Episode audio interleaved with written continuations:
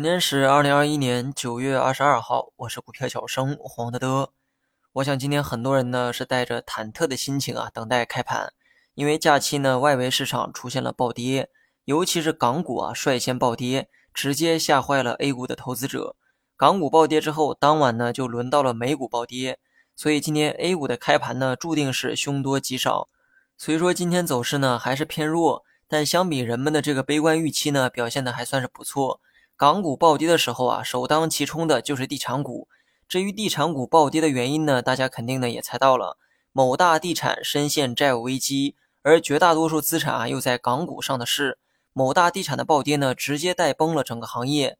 按理说，今天 A 股市场的地产呢也不会好过，但市场呢总是那么的神奇。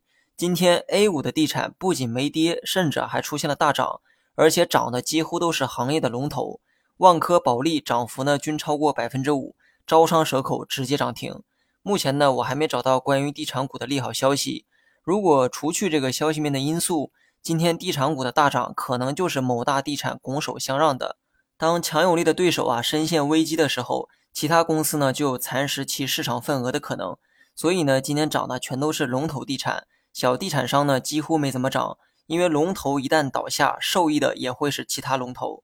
对于地产股呢，我始终是不敢去碰。当然了，这也是我个人的观点哈。单论估值，地产呢可以说非常便宜，甚至啊是最便宜的。所以呢，股价出现反弹也可以理解，毕竟有修复估值的需求。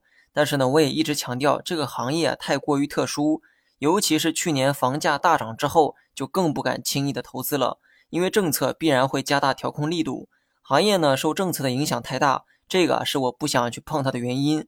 换句话说，地产股很便宜，但我主动放弃了，它不是我的菜，我不想在它身上去找买入的依据，我怕再好的依据也抵不过一纸文件。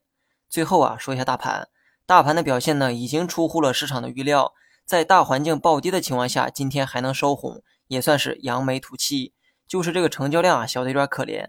记得当初连续放量的时候，很多人都表示担忧，如今呢缩量了，又有人开始担忧起来。你们说这是什么心态呢？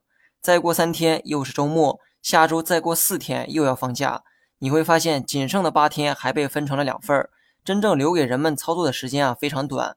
短线资金呢节前逃离之后，节后必然会回来的，但我想大部分可能会选择十一之后回来，因为十一之前呢没几天可以操作。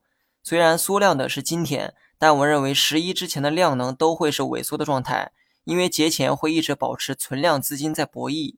至于这个大盘日线呢，则继续按照止跌预期。虽然呢中秋节出了点小插曲，但目前整体走势啊还按照我们预期的在走。大盘明天呢可能会做出突破五日线的动作，但最近没有增量资金的加持，对于这个冲高呢不要给出过高的预期。